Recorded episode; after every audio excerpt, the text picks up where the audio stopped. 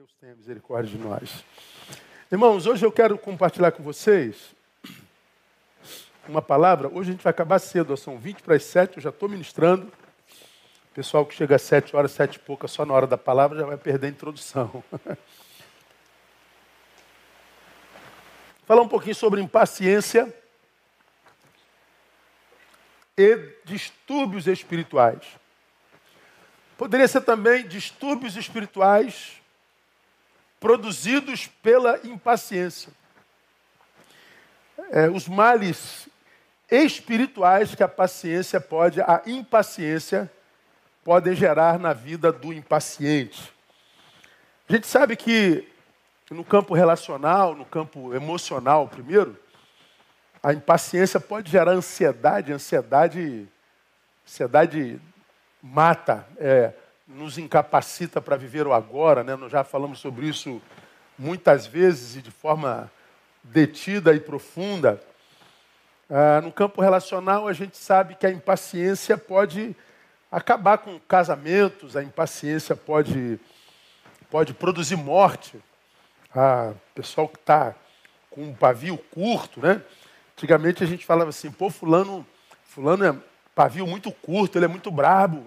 Ele é muito impaciente. Hoje, eu acho que nem pavio mais a gente tem.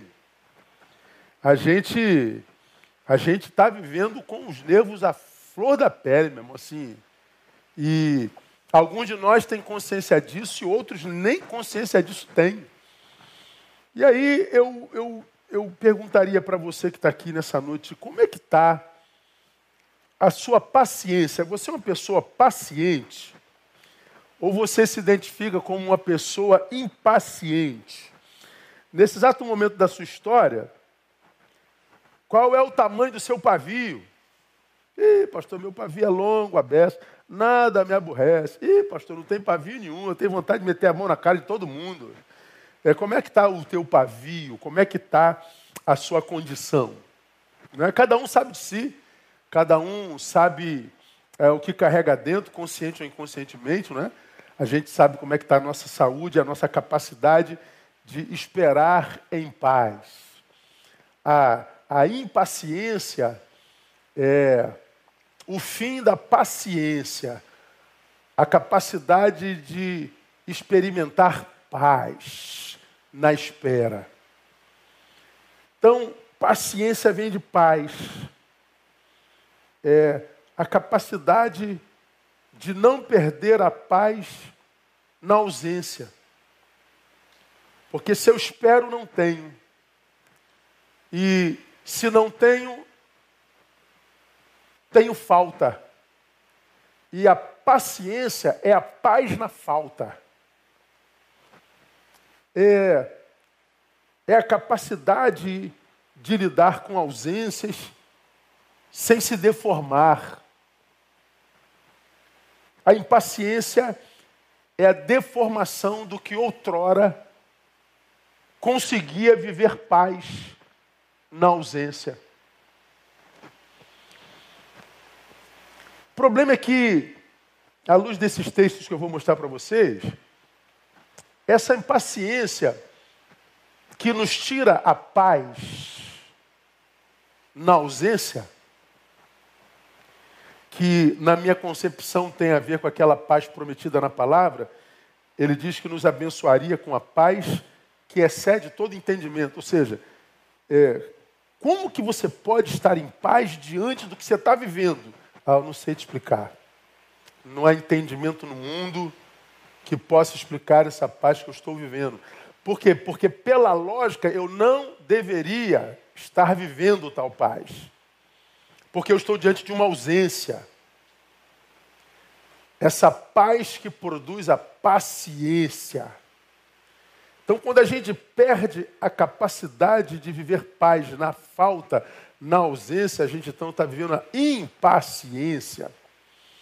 E essa impaciência, ela produz estragos em todas as áreas da nossa vida, desde a biológica até a relacional, mas também na espiritual.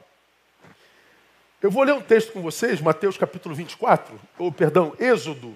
Vou lá no Velho Testamento hoje, há muito tempo que eu não passo lá. Ah, O livro de Êxodo, no capítulo 24, relata o período em que Deus manda Moisés e os anciãos subir ao monte. E lá no monte, Deus destaca Moisés para ir adiante um pouquinho e a ele lhes dá as tábuas da lei, os dez mandamentos. Deixa eu ler para vocês. 24, de 1 a 3, diz assim: Depois disse Deus a Moisés: Subi ao Senhor, tu e Arão, Nadab e Abiú, e setenta dos anciãos de Israel, e adorai de longe. Só Moisés se chegará ao Senhor, os outros não se chegarão, nem o povo subirá com ele.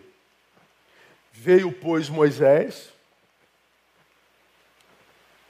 e relatou ao povo todas as palavras do Senhor e todos os estatutos. Então todo o povo respondeu a uma voz: Tudo o que o Senhor tem falado, faremos. Aí eu vou pular lá para o 12. No 12 diz assim: Depois disse o Senhor a Moisés: Sobe a mim ao monte e espera ali e dar-te-ei as tábuas de pedra, e a lei, e os mandamentos que tenho escrito para lhes ensinares. E levantando-se Moisés com Josué, seu servidor, subiu ao monte de Deus, e tendo dito aos anciãos: Esperai-nos aqui até que tornemos a vós. Eis que Arão e Ur ficam convosco. Quem tiver alguma questão, se chegará a eles. Abaixa um pouquinho o, o, o PA, é, Leandro. E tendo Moisés subido ao monte, a nuvem cobriu o monte. Também a glória do Senhor repousou sobre o monte Sinai, e a nuvem o cobriu por seis dias. E ao sétimo dia, do meio da nuvem, Deus chamou Moisés. Ora, a aparência da glória do Senhor era como um fogo consumidor no cume do monte aos olhos dos filhos de Israel. Moisés, porém, entrou no meio da nuvem depois que subiu ao monte. E Moisés esteve no monte 40 dias e 40 noites. Olha que coisa interessante. Depois, minha igreja, quando você tiver um tempinho, e você sempre tem, leia o capítulo 24, você vai ver o enredo dessa história. Deus chama o povo, leva até um lugar, depois ele pega Moisés leva mais ao alto até o cume do monte, porque Deus havia dito a ele: Eu vou mostrar a vocês as tábuas da lei, os dez mandamentos que estão registrados aí na Bíblia Sagrada, e eu quero que vocês ensinem é, a, a lei ao meu povo, a minha vontade ao meu povo. Moisés sobe, monte fumegante, quem via de baixo via um, um espetáculo fenomenológico, lá no meio Moisés. E o texto diz que Moisés ficou lá 40 dias, 40 noites. Vamos à consequência dessa demora. Aí nós vamos lá para o Êxodo 32, versículos de 1 a 4. Olha o que a impaciência fez. Mas o povo, vendo que Moisés tardava em descer do monte, acercou-se de Arão e lhe disse: Levanta-te, olha isso, irmão. Faze-nos um Deus que vá diante de nós. Porque quanto a esse Moisés, o homem que nos tirou da terra do Egito, não sabemos o que aconteceu a ele. E Arão disse: Tirai os pendentes de ouro que estão nas orelhas de vossas mulheres, de vossos filhos e vossas filhas, e trazemos. Então todo o povo, tirando os pendentes de ouro que estavam nas suas orelhas, os trouxe a Arão. Ele os recebeu de suas mãos e com um buril deu forma ao ouro e dele fez um bezerro de fundição. Então eles exclamaram: Eis aqui, ó Israel, o teu Deus que te tirou da terra do Egito. Meu irmão, quando eu leio isso eu fico meio. Eu, eu, eu, eu já disse aqui, meu, se eu fosse Deus, eu seria o diabo, irmão. Porque o mesmo fogo que estava sobre o monte eu jogava sobre esse povo. Porque Moisés manda que o povo espere. Os anciãos subiram até parte do monte, viram a glória de Deus descer sobre o monte, ouviram a voz do Senhor chamando a Moisés. Quem estava no cume do monte via um monte fumegando. Então alguma coisa sobrenatural acontecia sobre o monte. E esse povo estava acostumado com um redemoinho de fogo. Eles atravessaram todo o deserto guiados por um redemoinho de fogo à noite e uma nuvem durante o dia. Então eles estavam acostumados com nuvens, eles estavam acostumados com redemoinho de fogo, eles estavam acostumados com a manifestação fenomenal do Todo-Poderoso. Então o cume do monte está fumegando. E Moisés disse: Ficai aqui, esperai até que eu volte. Bom, eles não conseguem esperar. Começam a pressionar Arão. Arão, faz um Deus para a gente adorar aí. Porque este Moisés, ao desprezo pela pessoa de Moisés, sim, este Moisés que nos tirou do Egito. Mas, embora nos tenha tirado do Egito, não sabemos mais desse cara. Faz um Deus para nós. Aí Arão tem uma ideia brilhante. Cata tudo que é ouro que vocês têm aí e eu vou lhes dar um Deus. Eles fazem uma vaca. Está aqui o Deus de vocês, uma vaca. Um filhote de vaca, um bezerro.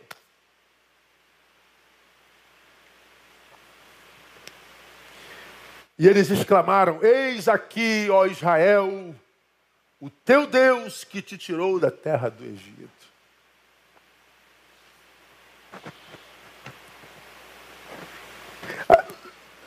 Na minha concepção, eu estou aqui analisando, quando o Senhor me dá essa palavra, meu Deus, que, que passa na cabeça de um povo desse? O que está passando aqui? Meus pais, meus ancestrais, passaram 430 anos no Egito, falando para nós que o Senhor nos daria livramento. Nós fazemos parte da geração do livramento. E nós vemos as pragas passando diante do do Faraó, do poderoso e do deificado Faraó. Inclusive o anjo da morte poupando nossos filhos. Nós vimos o mar vermelho abrindo. Nós vimos nuvem para não morrermos de calor no deserto. E, e, e redemoinho de fogo para não morrermos de frio na noite. Nós vimos o mar se abrindo. Nós vimos a água saindo da rocha. Nós vimos o pão brotando da terra. Nós vimos codornizes caindo do céu. Nós vimos milagres atrás de milagres. Nós atravessamos por 40 anos, a nossa roupa não se desgastou, a nossa sandália não desgastou. E mesmo depois de tanta manifestação, eu troco esse Deus por uma vaca.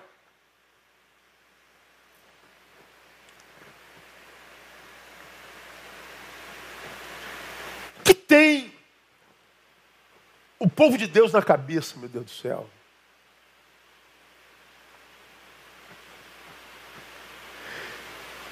E aí vem o tema da nossa mensagem, paciência. Por que, que o povo troca o todo-poderoso Jeová por um bezerro? Por que, que essa desgraça se abate sobre Israel e traz consequências nefastas? Vou falar sobre ela numa outra oportunidade. Por uma simples razão, o povo não teve paciência para esperar Moisés voltar. O povo não teve paciência para esperar o, o que Moisés tinha a, a compartilhar, vindo do monte que fumegava. O povo não teve paciência. Ah, o que produziu tudo isso foi impaciência. E meus irmãos, é, nós vivemos num tempo tão acelerado, mas tão acelerado, que acostumados a Ele, nós perdemos, sem que tenhamos percebido, a capacidade de esperar em paz. Nós queremos tudo na hora. Nós queremos tudo vapt-vupt. Nós queremos tudo é, é, é, no estalar de dedo, no abra-cadabra. Nós não sabemos mais esperar. Nós estamos mal acostumados pela tecnologia, nós estamos acostumados a, a, a, pela facilidade tecnológica que nós temos. Nós não percebemos o quanto cada dia que passa, cada semana que passa, cada ano que passa, menos paciência nós conseguimos praticar. A gente não tem mais paciência. Quando a gente percebe que está num aplicativo que leva mais de um segundo para abrir, a gente troca de aplicativo. A gente não tem mais um segundo para esperar. A gente quer clicar e abrir na hora, e quanto mais rápido, melhor. Milésimo de segundo, se, se eu descubro que tem um aplicativo que tem um milésimo de segundo mais velocidade do que esse, eu troco, porque eu quero ganhar um milésimo de segundo. Agora, o interessante é que essa pressa que nós temos, essa impaciência, essa incapacidade de esperar em paz que nos acometeu, ela não vem cercada com a capacidade de gestão. Porque se o que eu quero ganhar aqui é tempo, na nossa cabeça, no, pensamento lógico, é eu quero ganhar tempo para que eu possa investir nisso outro que é edificante. Não, a gente ganha tempo e não faz nada. Quanto mais tempo a gente tem, mais desperdiçadores de tempo nós somos. Nós não queremos tempo para investir, nós queremos mais tempo para gastar. Nós estamos doentes, cara. Nós estamos piorando, mas de forma muito célere. Nós não temos mais paciência para nada. Posso falar com você? Não tem como. Pronto, vira inimigo. Pode esperar até amanhã, pode esperar depois da manhã. Não, não, não, não, não tem mais. Nós queremos agora, nós queremos nesse momento. E daqui a pouco você descobre que você tem um inimigo e a gente não sabe por que, que é inimigo. Ah, porque eu queria falar com você e você disse só podia me atender duas horas depois. Você não presta. Por que, que não presta? Porque você não tem paciência. A minha impaciência deforma você em mim. A sua impaciência me deforma em você. Como nós não temos mais paciências, perdemos capacidade, inclusive de fazer uma análise do outro que seja honesta e verdadeira. A impaciência é uma desgraça.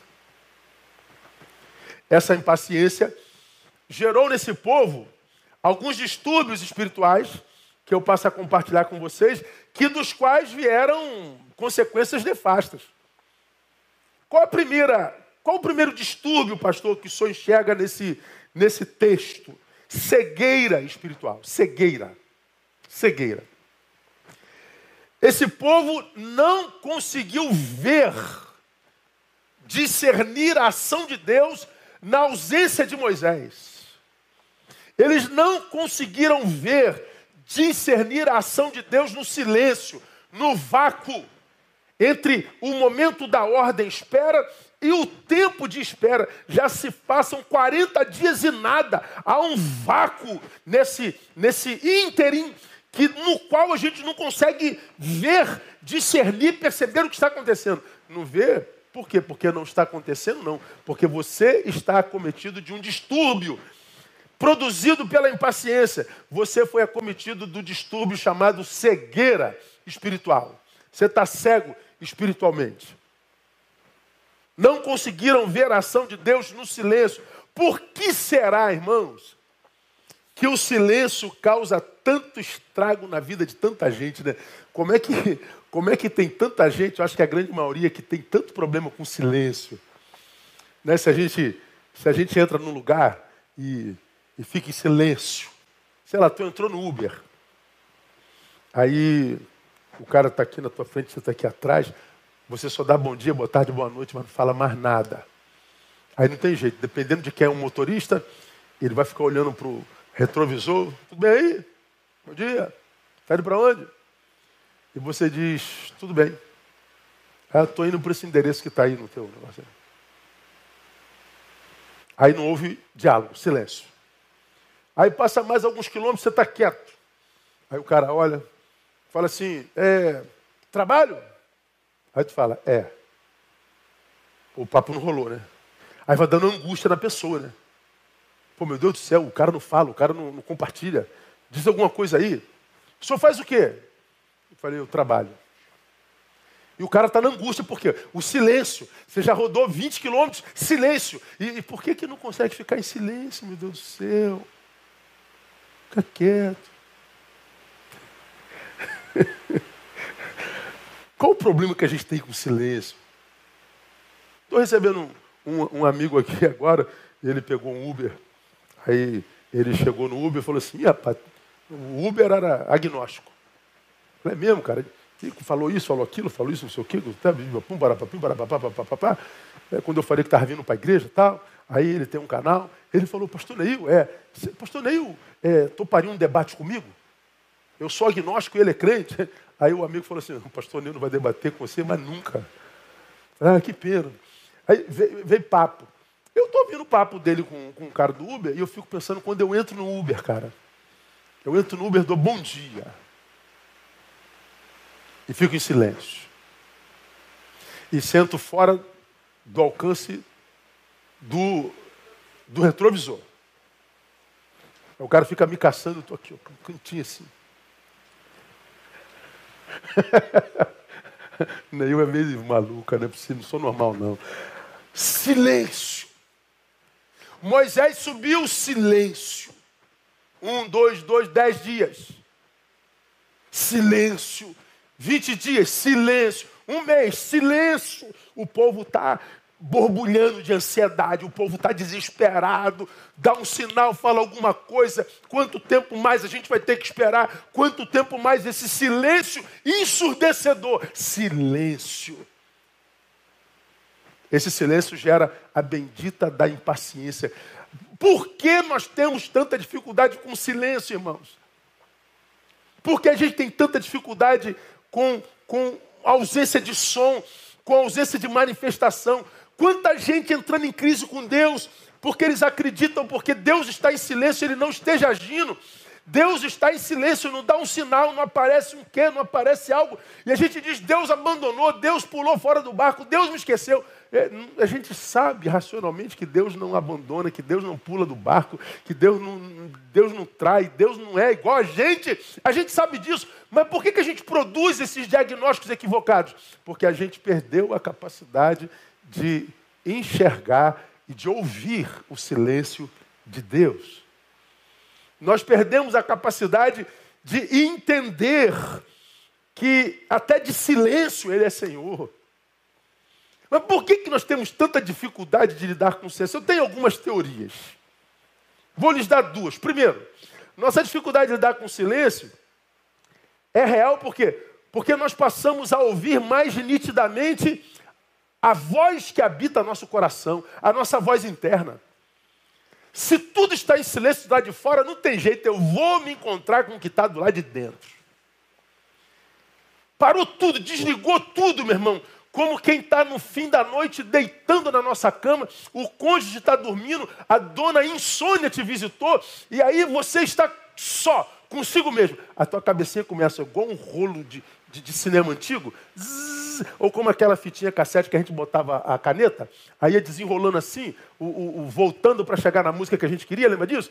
E aí a tua cabeça começa assim, ó, ela pensa nisso, ela pensa naquilo, ela pensa na fechada do dia, pensou na grosseria do patrão, pensou na conta que venceu, pensou no não sei o quê. A tua cabeça entra em curto-circuito, tantas vozes e dependendo da saúde da tua voz e da tua interioridade, se o que você carrega dentro não é saudável, a voz que você de dentro ouve não é agradável, e para não continuar ouvindo essa voz desagradável interna, a gente quer barulho do lado de fora, a gente quer som do lado de fora, a gente quer movimento do lado de fora. E muitas vezes o silêncio de Deus é exatamente para que a gente ouça o que de desagradável há dentro. Mas quando a gente não consegue amadurecer para aprender a lidar com o silêncio, o que a gente quer é fugir da voz interna. Quando Deus está dizendo, ouve essa voz, trabalhe isso que está aí dentro, silencia essa voz, resolve o que tem que ser resolvido. Não, a gente quer barulho, a gente quer movimento, a gente quer poder, a gente quer fogo, a gente quer glória, a gente quer movimento, Deus. É. é a gente adoeceu espiritualmente, não sabe. Cegueira espiritual porque não conseguiram ouvir ou ver a ação de Deus nesse interregno de 40 dias. Ainda que Moisés tenha dito: fiquem aqui até que eu volte. A segunda dificuldade que eu acredito faz com que as pessoas tenham dificuldade de lidar com silêncio, com silêncio é porque estes acham que silêncio e ausência são sinônimos. Não são. Mas não são nem de longe. Nesse exato momento, irmão, há um vasto mundo agindo, nos circundando, nos tocando, nesse exato momento que a gente não vê. É, aqui um exemplo é esse aqui, ó. Temos aqui o mundo digital, está aqui trabalhando. Está aqui trabalhando. Será que está funcionando? Alexa? Deixa eu ver. Alexa. Tá não, né? Alexa. Apagar luz geral. Já está apagado. Ah, então tá. Alexa. Desligar ar-condicionado. Não está funcionando. Aqui, ó.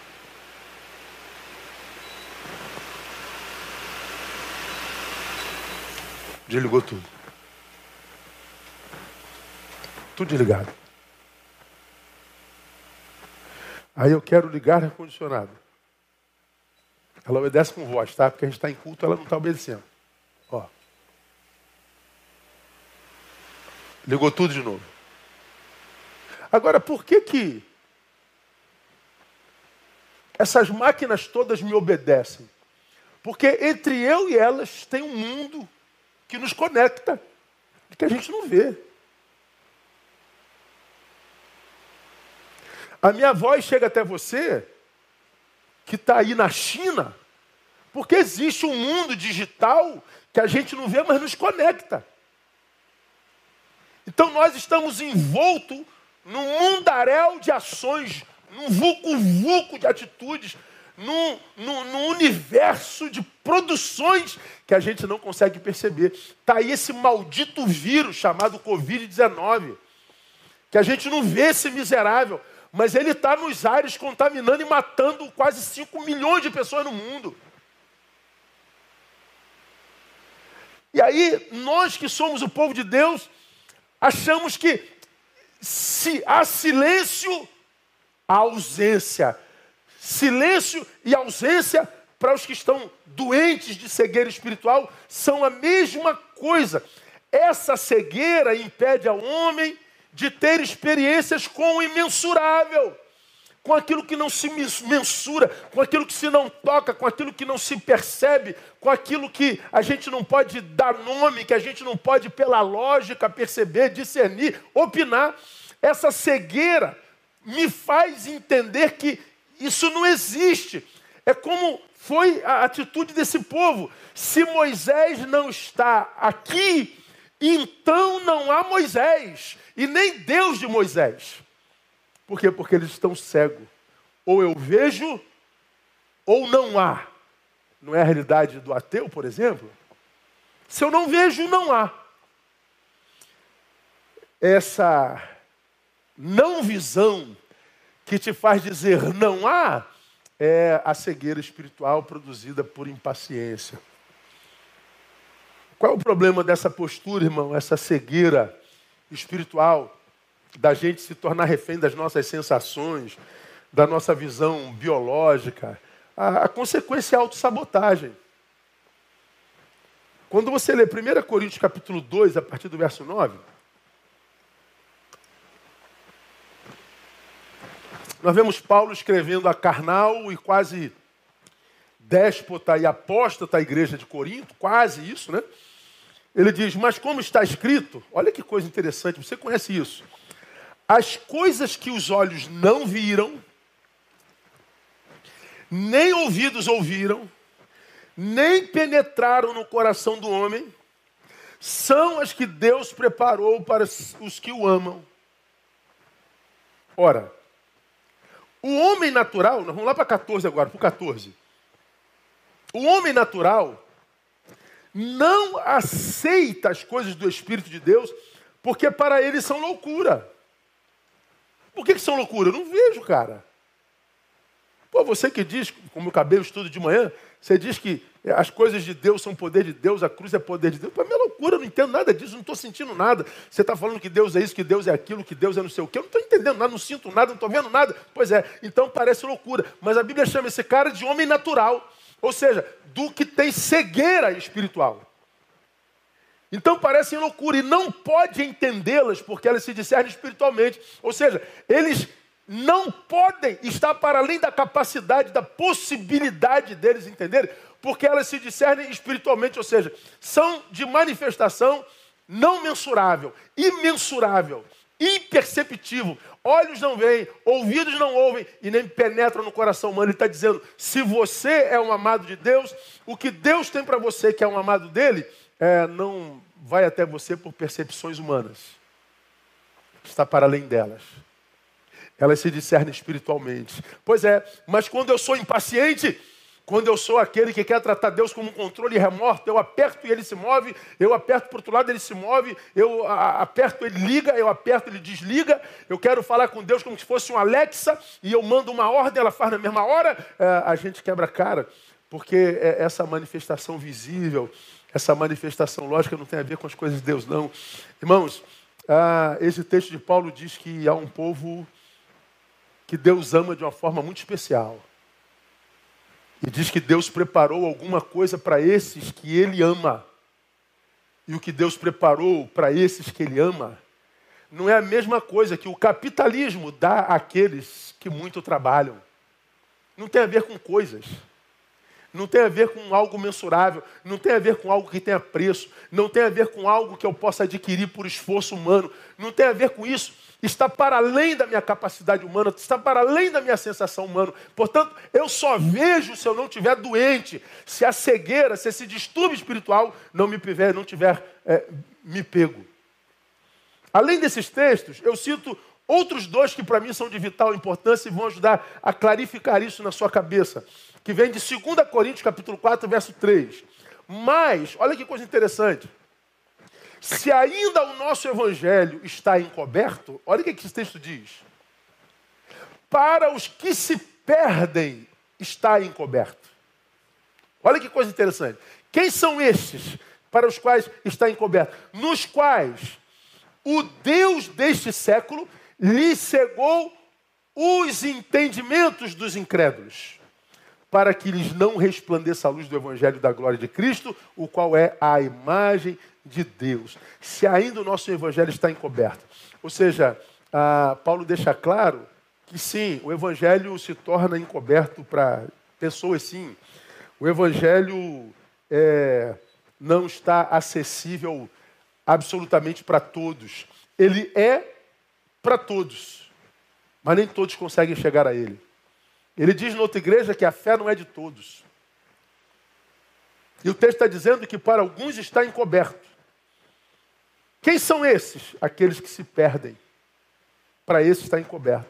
E quem são esses? São aqueles que foram vitimizados por uma cegueira que não é biológica, não é visual, é a cegueira do entendimento. O Deus deste século lhe cegou o entendimento. Não lhe cegou os olhos. Ou seja, eles veem, mas o que eles veem não é o que Deus tem preparado para os seus. O que Deus tem preparado para os que o amam, esses olhos não veem. A gente alcança com entendimento espiritual, com uma visão espiritual que o homem natural não pode ter. Então, meu irmão, se você está entre a multidão que acha que Deus se esqueceu de você, se você está é, na multidão manifesta ou silenciosa, que acredita que se Deus está em silêncio, ele não se preocupa, ele não se importa. Se você é daqueles que é, é, é, declaradamente ou não está entre aqueles que Deus esqueceu, porque está em silêncio, silêncio e ausência não são a mesma coisa. Deus pode estar em absoluto silêncio e trabalhando absurdamente a nosso favor. E é o que eu não, não creio, é, é no que eu creio o tempo todo. Eu acho muito legal esse pessoal que vive dizendo, eu senti de Deus, vi de Deus, Deus me disse, eu vi Deus, senti de Deus, senti de Deus, senti de Deus. Eu fico, pô, meu pai, eu queria sentir tanto o Senhor como esse pessoal diz que sente o Senhor. Senti de Deus, senti de Deus, senti de Deus. Aí eu ia beber um, um, um copo de água, mas senti de Deus que agora eu não devia beber no copo, tinha que beber na garrafa. Aí eu bebo na garrafa. Bom, como eu bebi na garrafa no meio do sermão, eu falei, então é vontade de Deus que eu beba na garrafa. Então, quando eu fui beber na garrafa, senti de Deus que eu tinha que voltar para o copo. Eu voltei para o copo. Falei, caramba, como é que Deus se manifesta assim, né? E aí eu voltei para o sermão, quando eu estava no meio do sermão, Deus falou, tira a tampinha de cima da mesa, que essa tampinha está com o diabo. Eu tiro a tampinha daqui, desendiabrei a água. Senti de Deus, senti de... Ah, para mim, Deus não trabalha nessa categoria. Para mim, isso é banalização da ação de Deus. Para mim, isso é autopromoção. Eu acredito que o Deus que a gente serve, porque diz que sem fé é impossível agradá-lo, eu acredito que Deus trabalha, sobretudo, no silêncio, dando discernimento para quem tem fé, percebê-lo. Não pelas percepções humanas, sentir, sentir e sentir. Não, para mim, o homem maduro na fé não precisa sentir nada. O homem espiritual discerne bem todas as coisas. E a Bíblia diz que não é pelos olhos, nem pelo ouvido, nem pelas sensações do coração. Então, quando eu ouço com tanta frequência, com tanta banalidade, eu senti Deus que, eu falei, pô, então Deus se manifesta contigo através de sensações. É assim que é comigo. É por isso que tem tanta gente frustrada com Deus. Porque passa por um momento obscuro, um momento difícil na vida e as sensações distraem. Eu não estou sentindo Deus. Porque onde tem que Deus está? Eu não estou sentindo Deus. Porque você está no vale da sombra da morte, né? Você está com as emoções todas desequilibradas. Você não pode acreditar nas suas sensações. Então, se as suas sensações não são críveis, então Deus não está agindo. Não, não é não. É porque você usou uma metodologia para comprovar a manifestação de Deus que não tem a ver com a Bíblia. É pela fé, irmão. Na verdade, quando a gente tem uma fé saudável, a gente não precisa sentir mais nada. A gente sabe que Ele está lá. Ficai aqui e esperai. Um, dois, dez dias. Cadê Arão? Cadê Moisés? Cadê Deus? Vinte dias. Arão, cadê? Arão, trinta dias. Arão, quarenta dias. Não vem mais não, cara. Faz um Deus para nós aí. Aí eles fazem uma vaca. Quanta besteira, irmãos. Eu vejo servos de Deus fazendo consigo mesmo. Porque tiveram a incapacidade de esperar em paz. Perderam a capacidade de ver Deus na ausência e no silêncio. Por causa da impaciência foram acometidos dessa cegueira espiritual que eu acredito vitima ou vitimiza tanta gente, mas tanta gente. E que porque cega nem percebe que cega está. Quando a gente vai em João capítulo 20, verso 29, a gente está vendo o Senhor falando com Tomé, meu personagem predileto na Bíblia Sagrada. Eu acredito que essa fala que Jesus ministra a Tomé, na verdade, ele ministra não a Tomé, mas ministra a nós outros, os que depois de Tomé viemos. Você lembra da história de Tomé? Se eu não vir o, as marcas na mão, nos pés, no lado, eu não creio. Aí Tomé entrou para a história como um homem sem fé.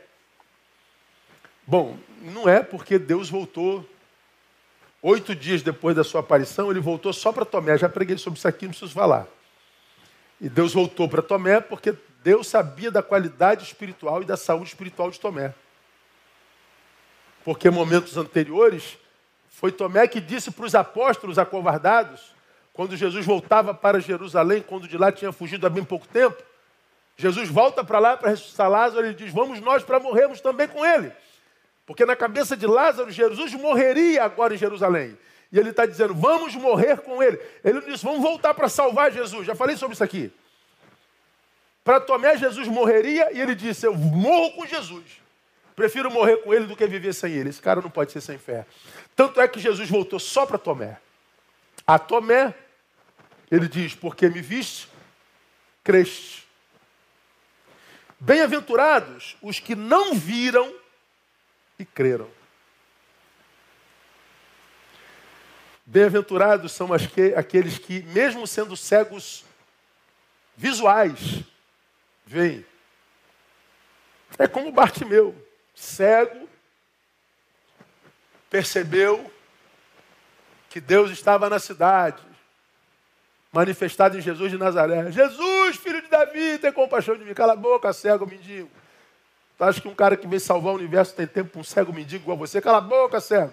Esses são os crentes evangélicos dando força para quem está mal. Né? Cala a boca, cego. Aí, daqui a pouco, Jesus para tudo, muda a agenda toda, manda ele vir até mim. Aí o mesmo que tinha mandado ele calar a boca, ah, vamos lá, você se deu bem, cara. Não sei porque ele viu você. É, Bartimeu era um cego que via longe. Ele era cego, estava longe, sabia quem era Jesus. Tem gente que anda do lado de Jesus o dia inteiro, não consegue perceber quem ele é.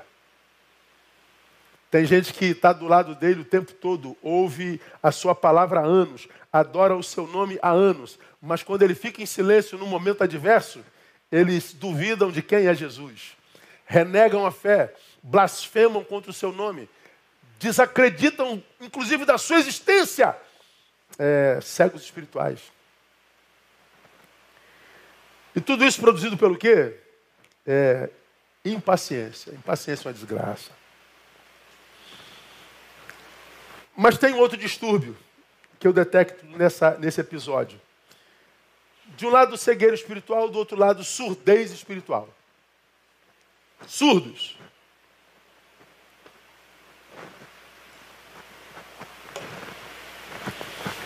Vinte e quatro, 14 de Êxodo. Tendo dito aos anciãos: Esperai-nos aqui, até que tornemos a voz. Arão e Ur ficam convosco. Quem tiver alguma questão, se chegará a eles. Esperem aqui.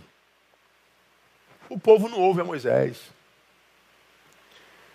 Nem Arão ouve a Moisés.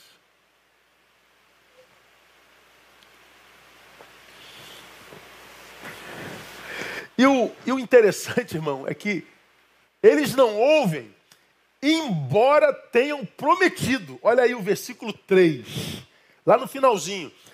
Tudo que o Senhor tem falado, faremos.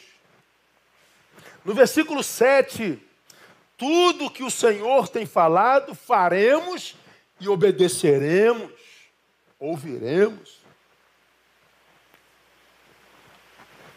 Eles não ouvem.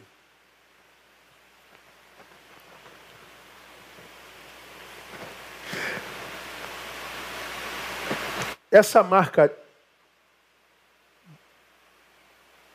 surdez espiritual, que pode ser sinônimo de desobediência, vocês já me ouviram ministrar a vocês aqui, será claramente uma marca distintiva, saliente, do povo do tempo do fim.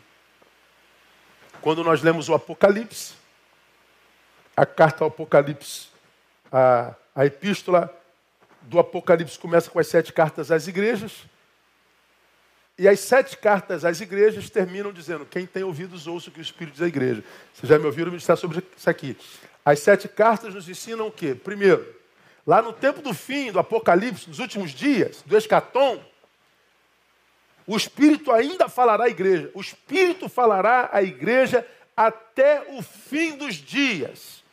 Mas as mesmas cartas deixam claro que nos últimos tempos, poucos nas igrejas terão escuta espiritual.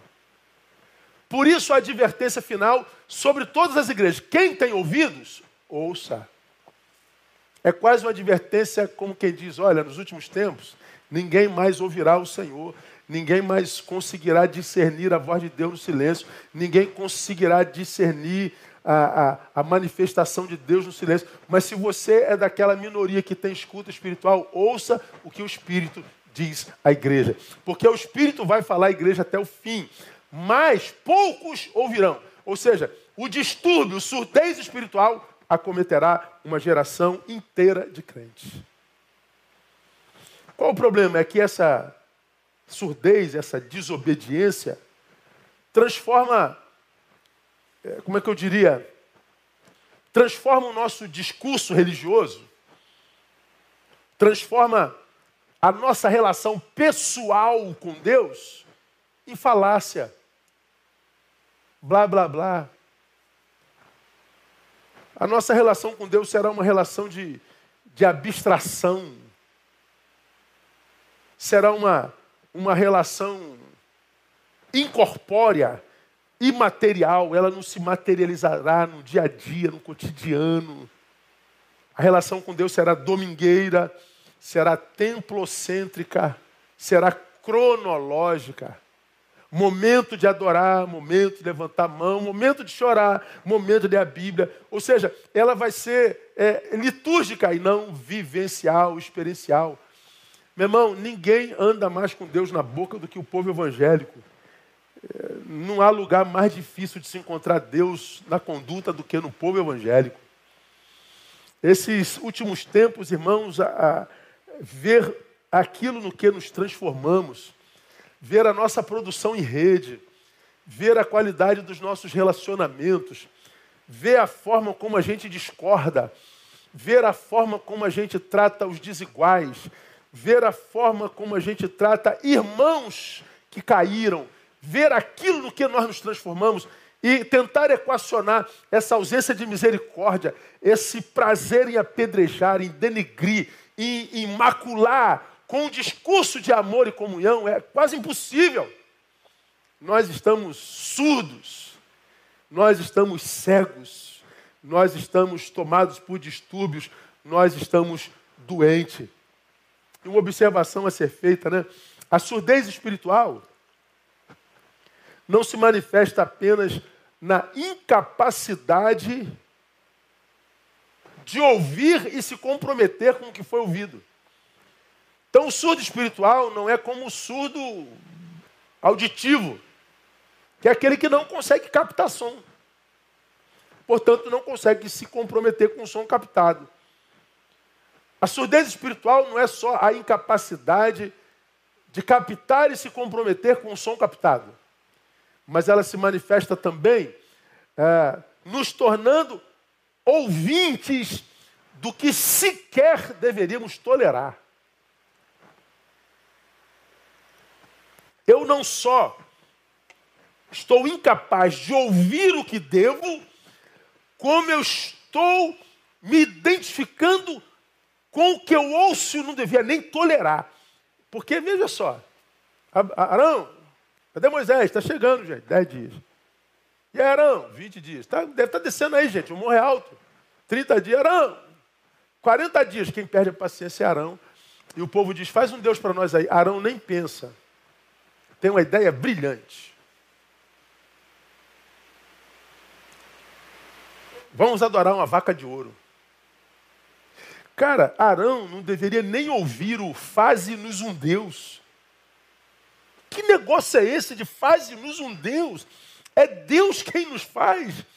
É Deus quem nos criou. É Deus quem nos trouxe com seu braço forte até onde nós estamos. É Deus que se manifestou diuturnamente na nossa história nos últimos instantes. É esse Deus manifestado de forma grandiosa e poderosa.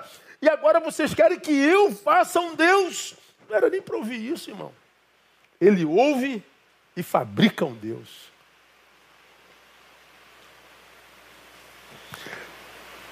Quando a gente está doente da nossa escuta espiritual, a gente não só deixa de ouvir o que Deus diz, como passa a ouvir e acatar como verdade aquilo que o próprio Deus condena.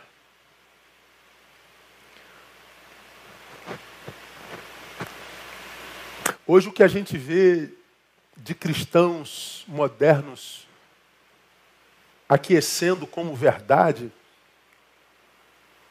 só porque a sociedade abraçou como cultura,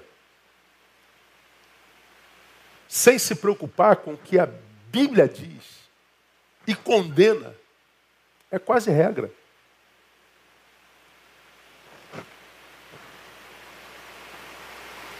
Mas, pastor, isso é antiquado, isso é retrógrado, mas a Bíblia condena, filho. A sociedade toda aplaude, mas a Bíblia condena. A sociedade toda aqueceu como verdade, como cultura, mas a Bíblia condena. A gente não só deveria deixar de ouvir a palavra, como não deveria nem ouvir isso. Mas aí entra a questão política, a questão de imagem, e a gente vai negociando princípios, a gente vai negociando a palavra, e a gente é abraçada pelo presente século, e a gente é reprovado por Deus. Faze-nos um Deus que vá adiante de nós. É, depois dessa, desse episódio, leiam lá, irmãos, capítulos 25, 26, 27, a gente não vai ter como falar sobre isso aqui. É tão absurdo, porque o êxodo é o, é o tráfego de um, de um lugar para outro, é a saída. Né?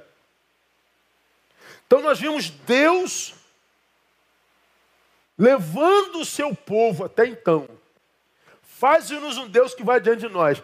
Bom, eles fazem o Deus e agora eles que levam o seu Deus. Deus levou o povo até então, trouxe o povo até então. E agora o povo tem que carregar o Deus no ombro.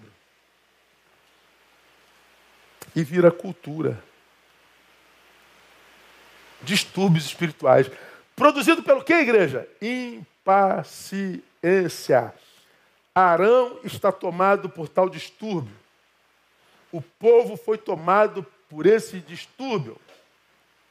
Deixam de ouvir a quem se deve e passam a ouvir a quem não deveria sequer ter voz. Se lembra algum episódio na Bíblia? É isso? Ele me veio na hora. A Eva. Filho, tudo isso aqui é teu, tá? Come tudo. Eu acho que antes do pecado, nem engordar, a gente engordava, eu acho. A gente ia comer tudo certinho, tudo equilibradinho, ia ficar todo mundo no peso normal, não ia ter colesterol, não ia ter nada. Imagina, irmão. Imagina você, irmã, 20 quilos mais magrinha. Imagina. Oh, glória. Eu recebo, pastor. Pois é. Imagina a gente sem barriga, meu irmão, sem essa gordura que enche o saco da gente aqui. Essa, como é que é o nome da que está dentro mesmo? É, tem essa de fora e tem a de dentro. Hein? Visceral a, a maldita da gordura visceral que não sai de jeito nenhum. Imagina você sem nada. É, é, pois é. Ó, Eva, come tudo. Você não vai ter carência de nada. Você não... Ó, filha, paraíso. Aí aparece uma voz. Quem foi? Serpente. Imagina Deus falando, não ouve não, minha filha. Essa voz aí não é para ouvir, filha. Filha, essa voz aí não. Essa voz está desdizendo o que eu disse. Eu disse que morre, ele disse que não morre. Eu disse que vocês podem comer tudo. E ele disse: vocês estão proibidos. Não, só não posso comer aquela ali, o resto eu posso. Ele está desdizendo a palavra desde o instante. Eva, Eva discerne aí, não tem como saber como eu, Eva, comer um fruto, Eva. Comer fruta não dá sabedoria. Sabedoria entra na gente de outra forma, Eva, não é comendo fruta. Eva, percebe, Eva, o que, que você está ouvindo aí? Eva, pelo amor de Deus, Eva. Mas Eva não consegue discernir as vozes.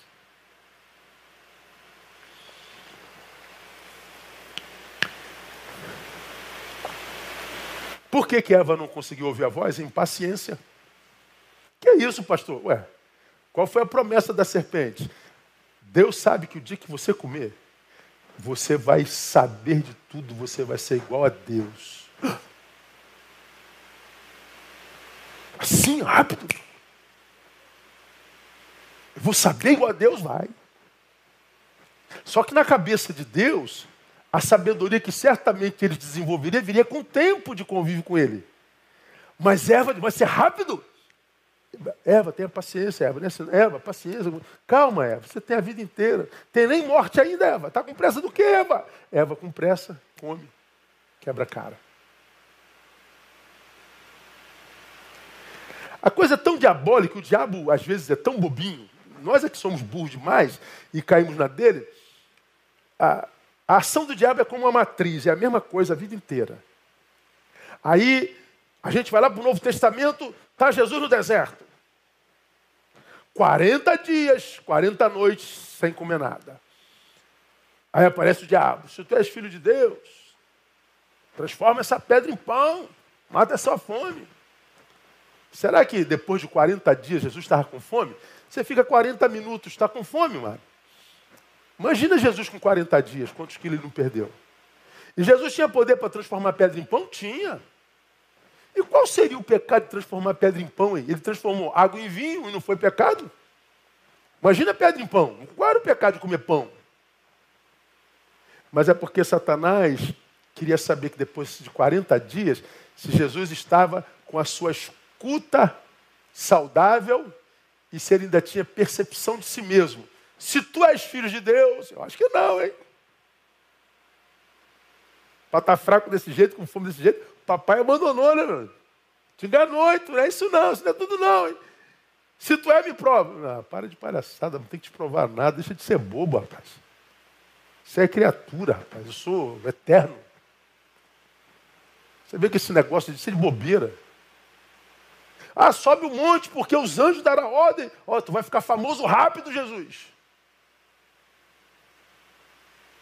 Ele tenta Jesus três vezes. Jesus bota ele para correr. Depois vieram os anjos e o serviram. Devem ter trazido pão, mortadela, queijo, presunto, ovos mexidos, hã? bacon, iogurte, granola. Hã? Imagina a, a, o serviço angelical. Aí Satanás oferece fama, glória, suprimento de necessidades básicas imediata, pá, pão. Só que tudo que Satanás oferece a Jesus era de Jesus, só que depois da cruz. O que Satanás queria é que Jesus fosse levantado, mas não pela cruz. Que Jesus fosse conhecido do universo, mas não pela cruz que o pão que ele desejasse fosse o biológico e não o pão do céu. Ou seja, o meu pão é fazer a tua vontade. Satanás oferece a Jesus o, tudo que ele teria, só que depois da cruz. Então o que, que Satanás queria? Que Jesus é, fosse impaciente, tomasse posse logo de tudo que ele tinha direito, mas fora da cruz. É, Jesus não foi impaciente. Eu preciso passar pela cruz. Eu diria a você que está aqui, que tem escuta, que o que Deus tem para nós é grande, o que Deus tem para nós é tremendo, o que Deus tem para nós é nosso, e ninguém pode impedir de chegar a nós. Só que o que Deus tem para mim e para você, para ser bênção, tem que chegar a nós no tempo de Deus. E para chegar a nós no tempo de Deus, eu e você temos que crescer para ter paciência e esperar o tempo de Deus. Porque senão, a gente não está preparado para o que Deus tem para nós e a gente acaba por não perceber que aquilo era de Deus. A gente não sabe valorizar. É como quem, sei lá, o menino, o menino não sabe nem o que, é que vai ser na vida, e aí o padrinho compra um, um estetoscópio, aquele bagulho que o médico usa e ouve o coração, estetoscópio, é, né? Aí o, o, o aqui eu trouxe um presente para você, filho. Aí chega um estetoscópio. O menino, o que eu vou fazer com isso aqui, meu camarada? Mas aí daqui a três anos ele passa na faculdade de medicina. Ah, o estetoscópio toma um outro peso na vida. Daqui a oito anos, quando for médico, ah, o estetoscópio é inevitavelmente necessário. Por quê? A coisa é a mesma, mas aquele que usa a coisa é outro. O tempo vai amadurecendo para que ele possa pôr valor sobre a coisa. Então tem gente que abandona tudo porque aquilo tudo que ele abandona não tem valor. E tem aquilo que, que o, o outro não abandona de jeito nenhum, mesmo sendo a mesma coisa que o outro abandonou, porque esse está mais maduro. Ele está vendo de outra perspectiva, de outra geografia espiritual. Então, quando você vê alguém abandonando tudo, quando você vê alguém chutando balde, quando você vê alguém sendo tomado pela impaciência e quebrando tudo e indo embora, às vezes você tenta explicar e o que você quebra é a cara, porque ele não está ainda na maturidade para entender aquilo, vai ter que passar pelos pelos chiqueiros da vida, pelas dores da vida, para aprender a valorizar. Né? Vamos caminhar? Terceira, terceiro distúrbio espiritual. Corrupção bucal. Boca corrompida. Cegueira espiritual, surdez espiritual e boca corrompida. O povo pressionarão, induzindo ao mal. Faze-nos um Deus. Cala a boca, irmão. Finge que você está bem. Finge que você está esperando em paz a volta de Moisés com as tábuas da lei. Paga esse mico não, cala a boca. Mas não, ele abre a boca. Faze-nos um Deus. E o cara faz um Deus. E aí depois eles abrem a boca para exclamar: Israel, eis aí o teu Deus. Cala a boca, irmão. Cala a boca, irmão.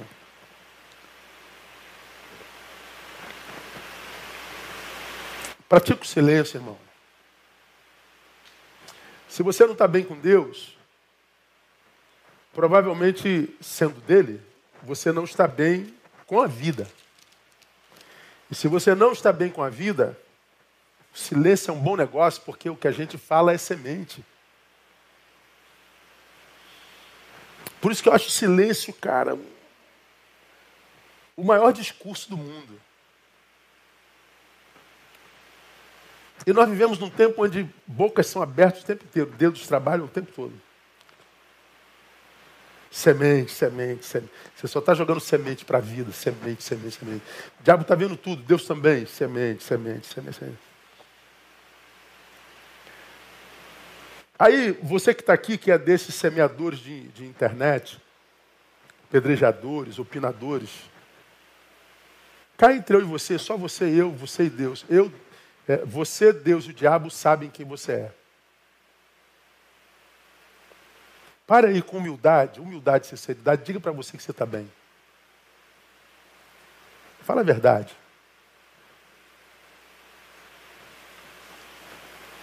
Eu não consigo acreditar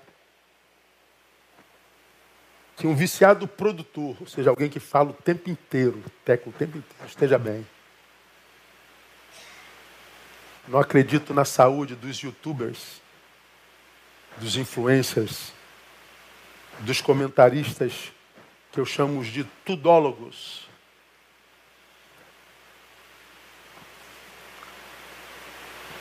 Essa produção de som tempo inteiro é porque se parar, ouve dentro. Se parar, ouve o grito da alma. Se parar, vai ouvir o help da alma. Help me.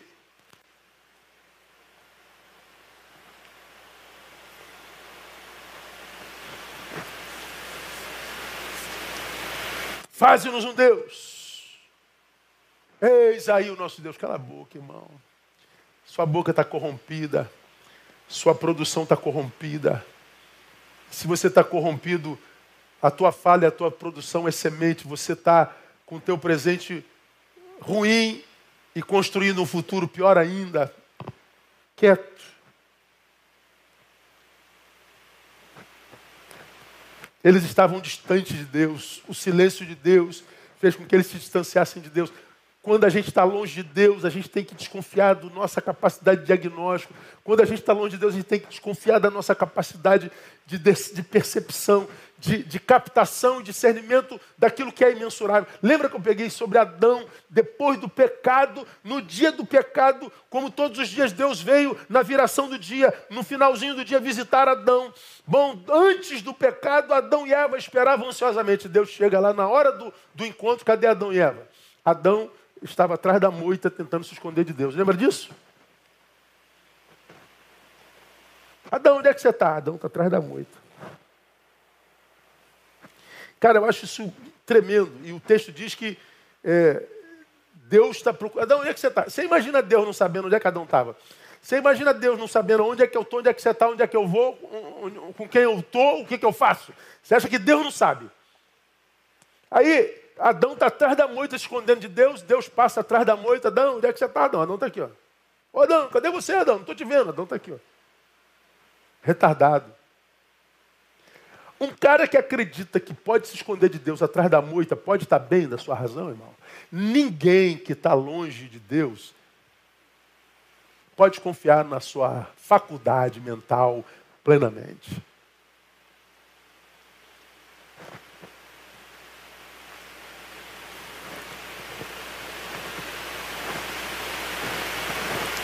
Por isso, o silêncio é um excelente discurso.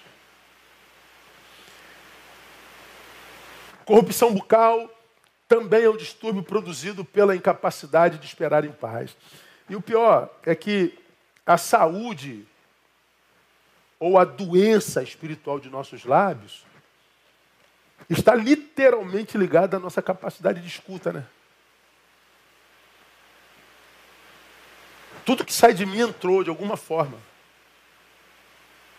A boca fala do que está cheio, o coração. Então entrou no coração. Se entrou, mas aí tudo que entra sai. Mas cedo ou mais tarde, sai. E o problema é que quando sai, sendo pela boca, me contamina. Não é o que entra, é o que sai pela boca. Se a minha boca está corrompida, quanto mais eu falo, mais contaminado eu sou. Quanto mais eu produzo, mais doente eu fico. Quanto mais eu me movo, mais eu me afundo. Por quê? Porque a minha boca está corrompida. Então, entenda uma coisa. Veja a quem você tem ouvido que você vai entender por que, que você fala como fala.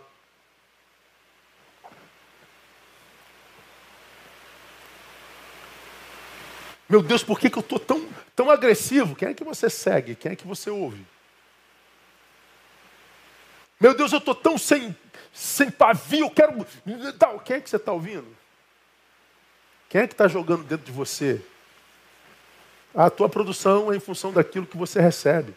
O distúrbio da fala é, para mim, absurdamente grave, porque à luz do Evangelho, palavras são sementes. Palavras são sementes. Não é o que entra, é o que sai da boca que me contamina. Você me, me, me maldiz, você me xinga, você imagina ter autoridade de Deus para me amaldiçoar. Então você me amaldiçoa, você denigra a minha imagem, você me mata no coração desse e daquele, você é maledicente e tal. E você diz assim: pô, esse cara está me contaminando. Não, ele não tem poder para me contaminar se eu não lhe der poder para isso.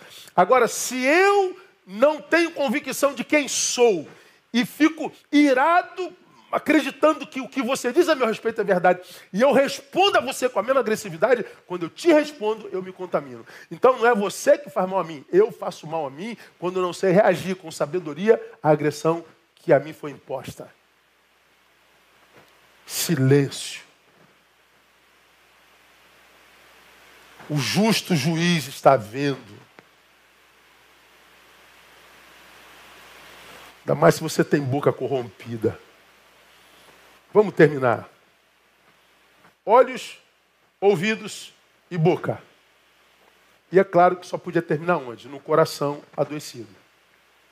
O quarto distúrbio produzido pela impaciência é o coração adoecido. É o que, na verdade, produz as sementes que saem da boca, né? A boca fala do que o coração está cheio. Exatamente o que aconteceu com o povo. No capítulo 32, verso 7, Moisés, ainda lá em cima, é advertido pelo Senhor. Aí o Senhor diz a Moisés assim: Então disse o Senhor a Moisés: Vai, desce, porque o teu povo, ó, não é mais meu povo. O teu povo que fizeste subir da terra do Egito se corrompeu. Moisés então desce. Na minha concepção, Moisés desce fora do tempo. Moisés, para mim, não desceu porque era o tempo de descer. Moisés desceu como ato emergencial porque o povo se corrompeu. O coração adoeceu.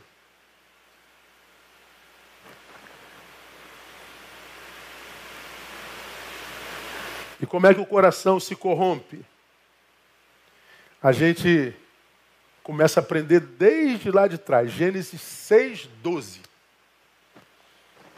Viu Deus a terra, E eis que estava corrompida, porque toda a carne havia corrompido o seu caminho sobre a terra. Veio o dilúvio. Eis que estava corrompida toda a terra, toda a carne se corrompeu. Aí a gente vai no 4,15.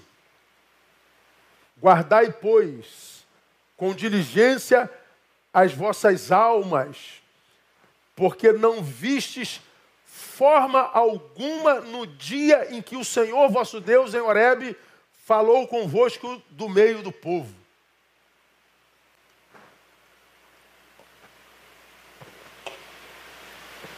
Esse texto é muito interessante. Deus advertindo o povo que havia se corrompido.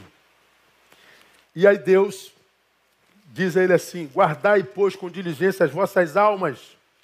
Por que Deus? Ah, por um simples fato.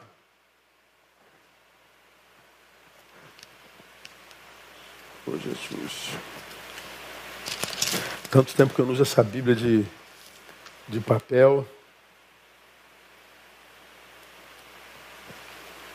Guardai, pois, com diligência as vossas almas, porque não vistes forma alguma no dia em que o Senhor vosso Deus em Horebe falou convosco do meio do povo, para que não vos corrompais, fazendo para vós alguma imagem esculpida na forma de qualquer figura, semelhança de homem ou de mulher, ou semelhança de qualquer animal que há na terra ou de qualquer ave que voa pelo céu, ou semelhança de qualquer animal que se arrasta sobre a terra, ou de qualquer peixe que há nas águas debaixo da terra, e para que não suceda que, levantando os olhos para o céu e vendo o sol, a lua e as estrelas, todo esse exército do céu, sejais levados a vos inclinardes perante eles, prestando culto a essas coisas que o Senhor vosso Deus repartiu a todos os povos debaixo de todo o céu. É, desculpa, Deuteronômio 4, de 15 a 19. Então Deus fala para esse povo que já havia se corrompido na tábua, lá na frente, através de Moisés: guarda as almas de vocês. Porque quando o vosso Deus, quando o vosso Deus lhes deu, esteve convosco lá no meio do fogo, lá no monte, ele não se manifestou com forma alguma.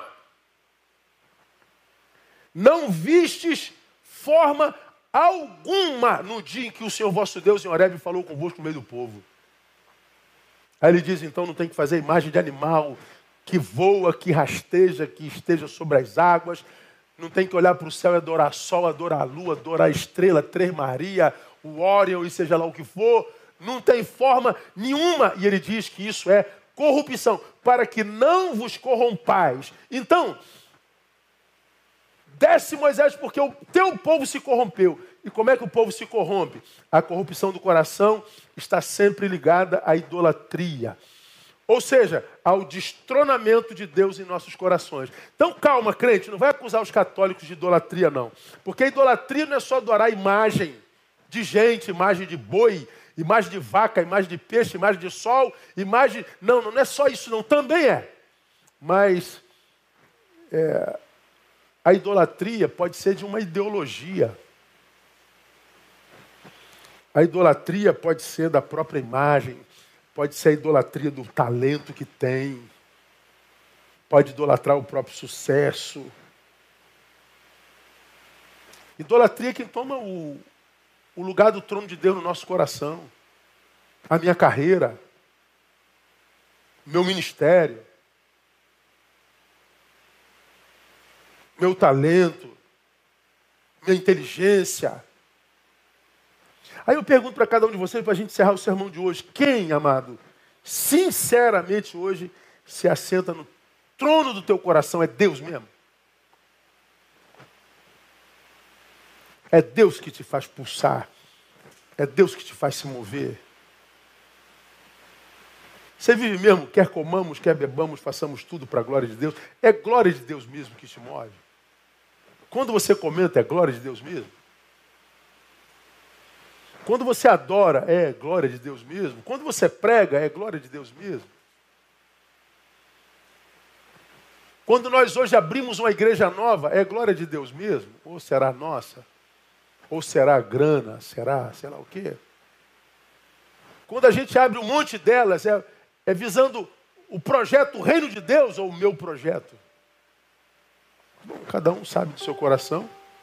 E o que eu sei é que Deus sabe de todos os nossos corações. Impaciência e distúrbios espirituais. Então que essa palavra possa nos servir para que cada um de nós faça um autoexame e tente discernir o que habita nosso coração e que tipo de saúde espiritual nós vivemos hoje. Como eu tenho dito, lamentavelmente nós vivemos num tempo onde todo mundo se mete na vida de todo mundo. Todos nós estamos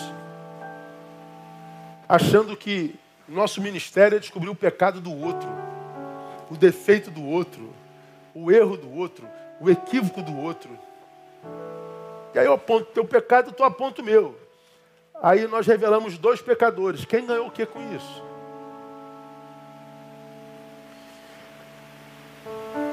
Por que, que o pecado do teu irmão te faz tão bem? Por que você tem a sensação de que o fracasso alheio te dá gozo? É um tempo muito doente, muito doentio. Agora eu tenho muita dificuldade de acreditar que alguém que tenha Deus, por Cristo Jesus, no Espírito Santo, entronizado no coração, consiga ter prazer na dor de quem quer que seja, na exposição, mesmo que seja do pecador. Eu, particularmente, não tem nada a ver com política, não, viu, irmão? Eu não tenho nada a ver com política, não tenho competência para isso. E hoje eu tenho quase nojo disso. Quando eu vejo um crente falando assim, ó, bandido bom, por exemplo, é bandido morto. Pronto, vai começar a briga aqui, porque tem gente com distúrbios espirituais aqui. Bandido bom não seria bandido convertido? Bandido transformado? Ou bandido punido?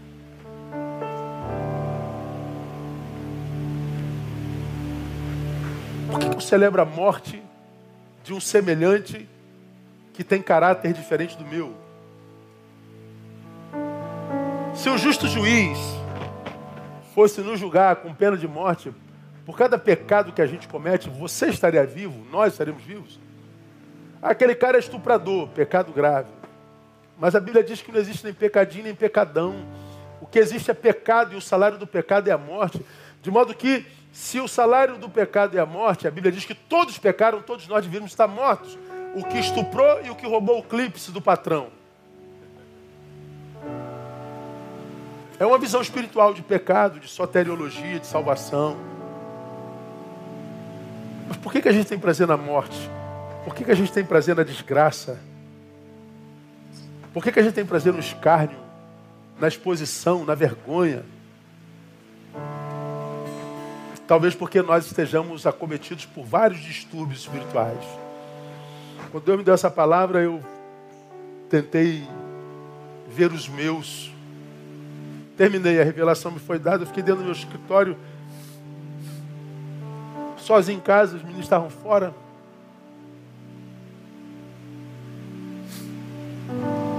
E eu tentei me, me transformar no meu oftalmologista espiritual. Deixa eu ver se a minha visão está doente, Deus. Deixa eu ver se quando eu olho para as pessoas eu vejo só os defeitos dela. Deixa eu ver, Deus, se há alguma coisa que tu tenhas falado que eu fingi que não ouvi. Deixa eu ver, Deus, se eu estou ouvindo muita bobagem, gente tola, gente idiota, gente que não tem nada para acrescentar, que caso eu não ouvisse, não perderia absolutamente nada. Deus, deixa eu ver se meu coração tem mais ódio ou solidariedade. Deixa eu ver se meu coração tem mais ira, raiva, indiferença ou vontade de ajudar. É alta análise. Deixa eu ver se meu coração tem algum ídolo Porque o ídolo no coração é a expulsão de Deus do mesmo. E o problema da, do ídolo no coração é o que o Salmo 115, de 1 a 8 diz, aqui termino. O salmista faz assim: Não a nós, Senhor, não a nós, mas ao teu nome da glória, por amor da tua benignidade da tua verdade. Porque me perguntariam as nações: onde está o seu Deus?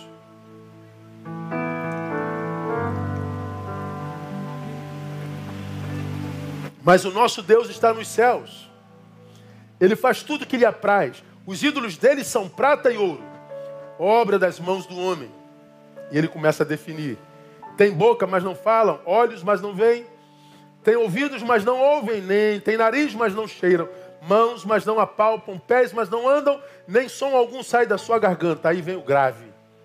Semelhantes a eles sejam os que fazem e todos os que neles confiam. O texto está dizendo: quem tem um ídolo no coração, quem adora um ídolo, uma imagem, adora uma imagem que tem olho não vê, tem boca não fala, ouvido não ouve, tem mão não apalpa, tem aparência, mas não vive, é inerte, é um morto que existe. Semelhante a ele, ou a eles, se tornem todos os que confiam neles. Então, eu deixo de viver e passo apenas a existir. Como essa garrafa, essa garrafa existe. Mas não tem vida. Esse copo existe, não tem vida. Essa camisa existe, não tem vida. Ah, aquele ídolo tem vida, tem, existe, mas não tem vida. Quem o adora também existe, mas não tem vida. Então, cuidado com os distúrbios que você identifica em você nesse, nessa noite. Cuidado com a sua impaciência. Peça a Deus para amplificar o teu pavio. Peça a Deus para restaurar o teu pavio. Peça a Deus para te dar sabedoria para entender que silêncio e ausência não são as mesmas coisas. E quando você perceber silêncio em Deus, acredita, Ele está agindo. Não tenha medo de ouvir as vozes que você precisa ouvir, com elas dialogar e se resolver com elas. Porque senão ah, você existe, mas não vive. Quem tem ouvidos, ouça o que o Espírito diz à igreja. Eu espero que você seja um desses que tenha ouvido entre essas milhares de pessoas que estão nessa noite e que Deus te abençoe com a capacidade de ter paciência e de esperar em silêncio o livramento do Senhor, porque Ele não abandona aqueles a quem Ele ama. Aquele que começou a excelente obra é fiel, vai completá-la. Então tenha paciência, meu irmão. Há um Deus agindo no silêncio. Há um Deus agindo nesse cronos tão distante. Há um Deus no controle. E no lugar da sua vergonha, Ele vai lhe dar dupla honra no nome de Jesus. Vamos louvar. Ó Deus, muito obrigado como a tua palavra nos faz bem, mesmo que seja exortativa. Como a tua palavra nos faz bem, mesmo que ela venha como palmada, como chicote. Como a tua palavra nos faz bem, mesmo nos reprovando. Mas é porque se a tua palavra é a palavra de um Deus de amor. E quando um Deus de amor exorta, exorta com amor. Um Deus de amor, quando castiga, castiga com amor.